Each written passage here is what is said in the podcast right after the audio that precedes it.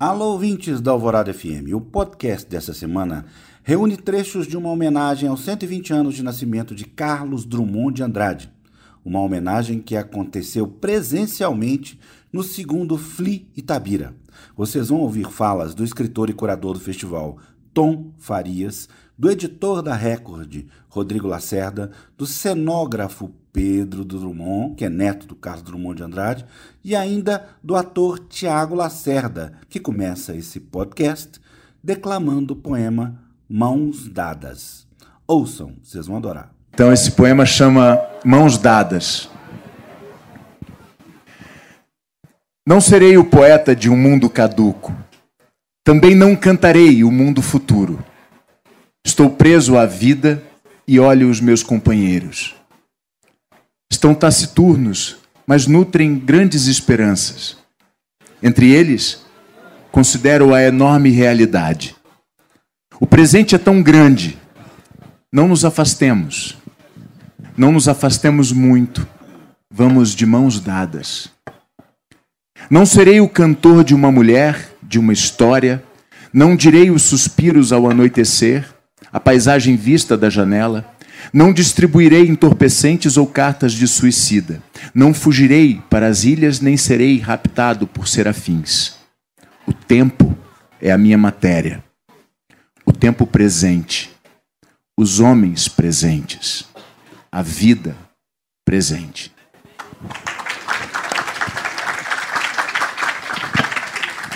Chamar agora meu companheiro, meu parceiro de ideias e conceito, uma pessoa que eu conheci que imediatamente se transformou num grande amigo, Tom Farias, por favor. Ô Tom, eu queria que você. Você já falou um bocado da, da, da coisa da curadoria.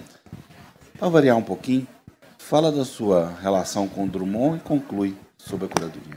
Não, eu tinha por volta de 23 a 24 anos e um, uma pessoa muito é, vamos dizer, é, confiante de tudo que eu queria fazer e não, eu não media menor esforço para isso. Achava que todo mundo era igual a mim. Assim. Eu escrevi uns, uns poemas loucos, uns sonetos malucos, enfim.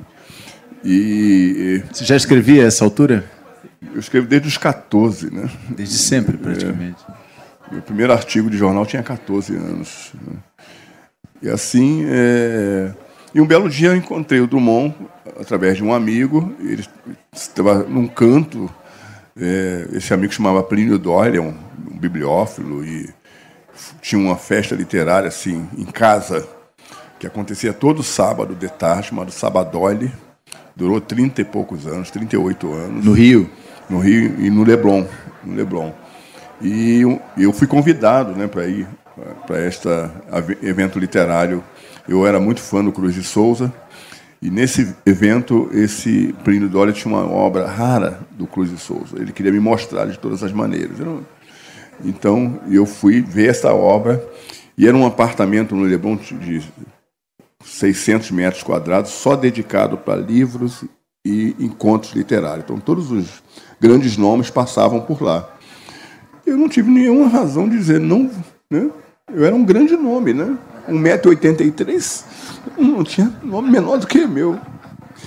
Enfim, e aí quando ele passou no corredor, eu vi o Drummond sentado, assim, bem no canto, e ele ficava, todo mundo por lá, ele ficava ali, estava lendo um livro. Aí eu passei e falei, e é Drummond?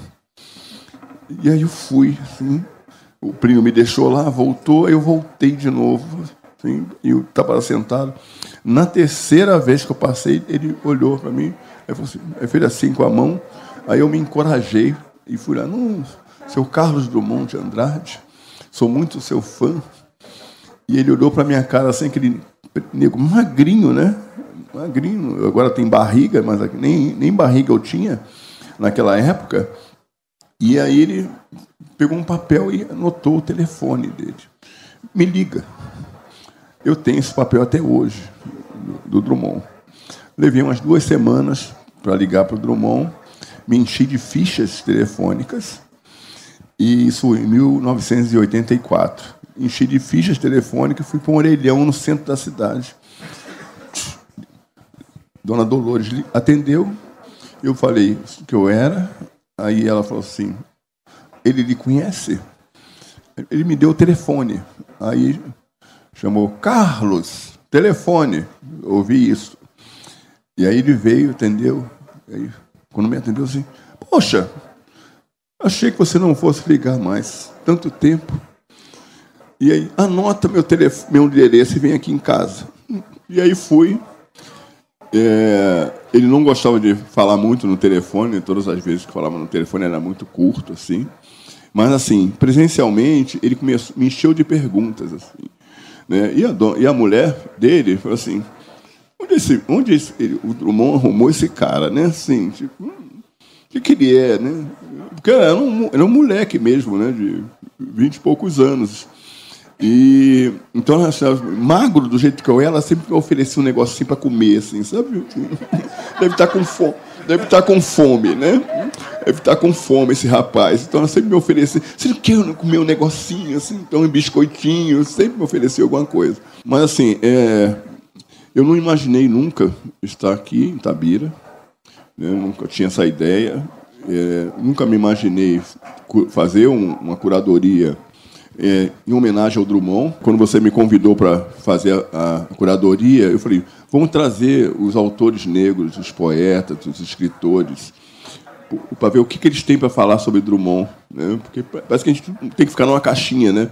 Preto tem que falar sobre a questão racial e por aí vai, né? A gente fala mal dos brancos, os brancos não gostam muito, ficam incomodados, mas a gente pode falar sobre qualquer assunto, sobre economia, sobre política. Eu tenho, eu sou é, colunista do jornal Folha de São Paulo, mas assim, eu falo um pouco pela voz do Drummond.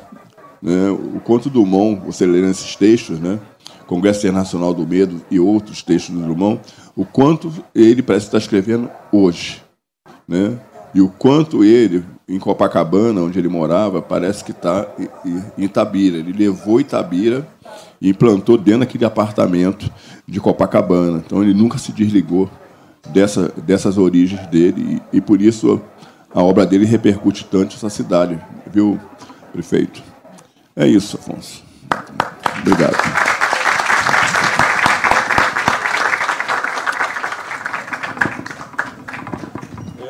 Com vocês, Tiago Lacerda. Eu acho que já dá para falar de amor, né, Afonso? Vamos falar de amor, né? O amor bate na horta. Cantiga do amor sem eira nem beira. Vira o mundo de cabeça para baixo, suspende a saia das mulheres, tira os óculos dos homens. O amor, seja como for, é o amor. Meu bem, não chores. Hoje tem filme de Carlito. O amor bate na porta, o amor bate na horta. Fui abrir e me constipei. Cardíaco e melancólico, o amor ronca na horta entre pés de laranjeira, entre uvas meio verdes e desejos já maduros. Entre uvas meio verdes, meu amor, não te atormentes. Certos ácidos adoçam a boca murcha dos velhos, e quando os dentes não mordem,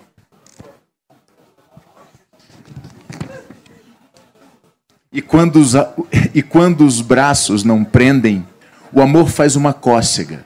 O amor desenha uma curva, propõe uma geometria. Amor é bicho instruído. Olha, o amor pulou o muro. O amor subiu na árvore em tempo de se estrepar. Pronto, o amor se estrepou. Daqui estou vendo o sangue que escorre do corpo andrógeno. Essa ferida, meu bem, às vezes não sara nunca, às vezes sara amanhã. Daqui estou vendo o amor, irritado, desapontado, mas também vejo outras coisas. Vejo corpos, vejo almas, vejo beijos que se beijam, ouço mãos que se conversam e que viajam sem mapa. Vejo muitas outras coisas que não ouso compreender. Queria convidar Rodrigo Lacerda, por favor. Bem, gente, Rodrigo Lacerda é escritor antes de ser editor. Ocupa no, no é, ocupa, no caso, o cargo de editor da Record, é, dessa área de, de, de, de, que se encarga, que se encarrega o, a obra de Drummond. Eu queria que o Rodrigo falasse um pouquinho sobre como é que foi essa essa chegada de Drummond na Record e principalmente como é que é esse desafio na sua vida de, de essa empreitada não é fácil, né, Rodrigo? É um prazer estar aqui com vocês. É, é realmente uma honra imensa trabalhar com a obra do Drummond, né, na, na editora Record. Eu me considero um, um editor muito sortudo porque há uns anos atrás fiz uma edição da obra completa do Machado de Assis pela Nova Aguilar e agora estou trabalhando com o Drummond na Record. Poucos editores têm chance, é como para um atleta disputar uma Olimpíada, assim, você tem duas ou três chances na vida, não, não tem muito mais do que isso. Então, para um editor trabalhar com dois autores desse calibre realmente é uma grande honra, né? É, agora nessa volta do Drummond para a Record, a gente constituiu um conselho editorial que tem os editores lá da, da casa, as donas da Record, os, os atuais titulares da obra, os netos do Drummond, e o Edmilson Caminha, que é um grande especialista na obra do Drummond e que cuida da fixação de texto. A gente está fixando os textos todos de novo, pela primeira vez, recorrendo ao que que acervo. é fixação?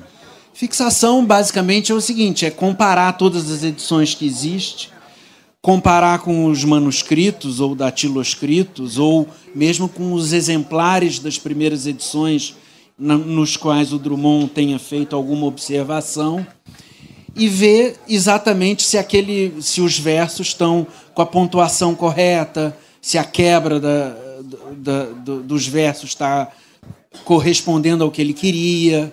E isso é um trabalho minucioso de comparação, de análise e enfim, então é uma, é uma, é uma boa parte do nosso trabalho agora é fixar os textos de novo, tentando que seja a, a fixação definitiva, né? Que- co- contemplando tudo que já foi feito e, e decidindo qual é aquela que mais de perto corresponde à intenção do poeta. Né?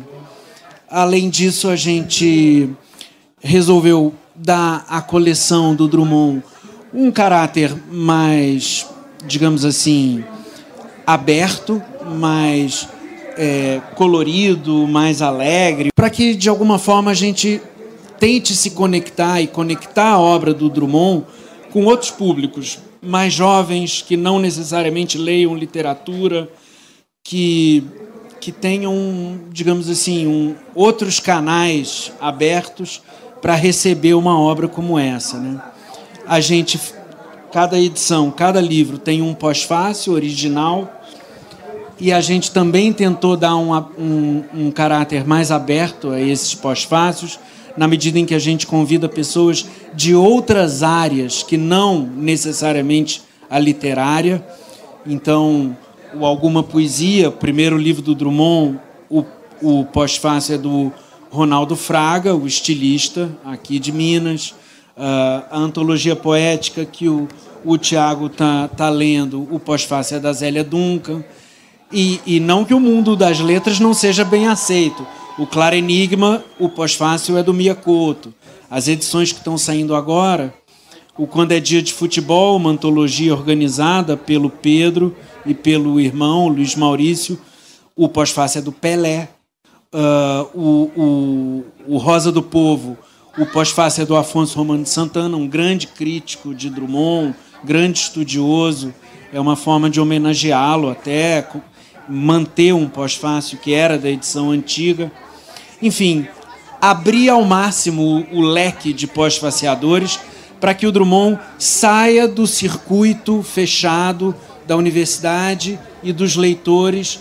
Quer dizer, aquela velha história, eu não quero pregar para convertidos, eu quero conquistar novos seguidores dessa, dessa palavra maravilhosa que o Drummond tem, né? Bem, eu queria chamar Adriano Fagundes, fotógrafo, que também despencou lá de Portugal para estar aqui com a gente. Adriano mora em Lisboa hoje.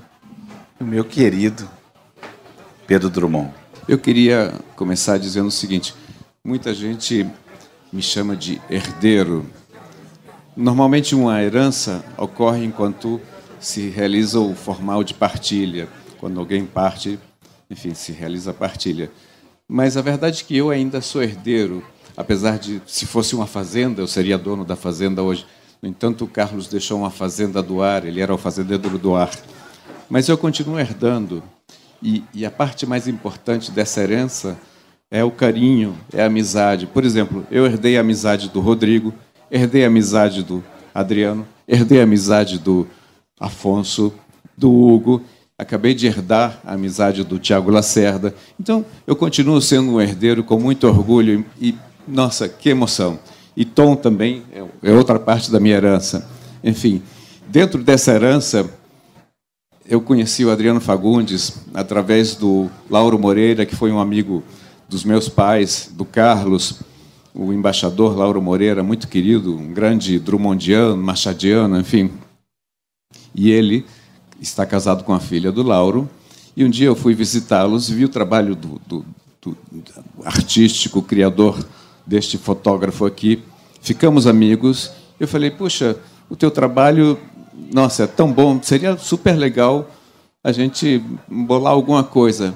Não é que esse cara se entusiasmou tanto e, e ficou mergulhou na poesia, na obra do Carlos e, bom, o resultado foi o vasto mundo, o vasto mundo que ele percorreu, que ele capturou com o seu olhar atento e que, em muitas ocasiões, é, é, é, complementar dos versos do Carlos. Então, ele soube encontrar essa sincronia que ultrapassa o espaço e o tempo, porque, enfim, o Carlos está no céu, perambulando por aqui, e ele está no mundo, percorrendo o mundo, apesar de que o Carlos não saiu do seu escritório, mas é, a gente vê na literatura dele o que o, o que o Adriano soube encontrar nas suas viagens, no seu, com seu olhar atento e, e, e eloquente. Então, assim, é, o resultado foi esse livro e agora esta exposição que está na Fundação Cultural. Então, óbvio, essa herança é magnífica. Eu não mereço tanto, mas eu estou muito feliz de ter tido essa sorte, esse privilégio, né? Então, eu, eu, eu gostaria que o Adriano falasse de, de, como ele se identificou com a poesia do Carlos, como ele encontrou no, nos versos do Carlos é, é, aquilo que ele já tinha capturado. Primeiro, obrigado por estar aqui, pelo convite. É uma honra estar aqui com vocês. Mas o convite que veio do Pedro é aquele convite irrecusável, né? E quando ele falou, porque me propôs, na verdade, um diálogo entre fotografia e poesia.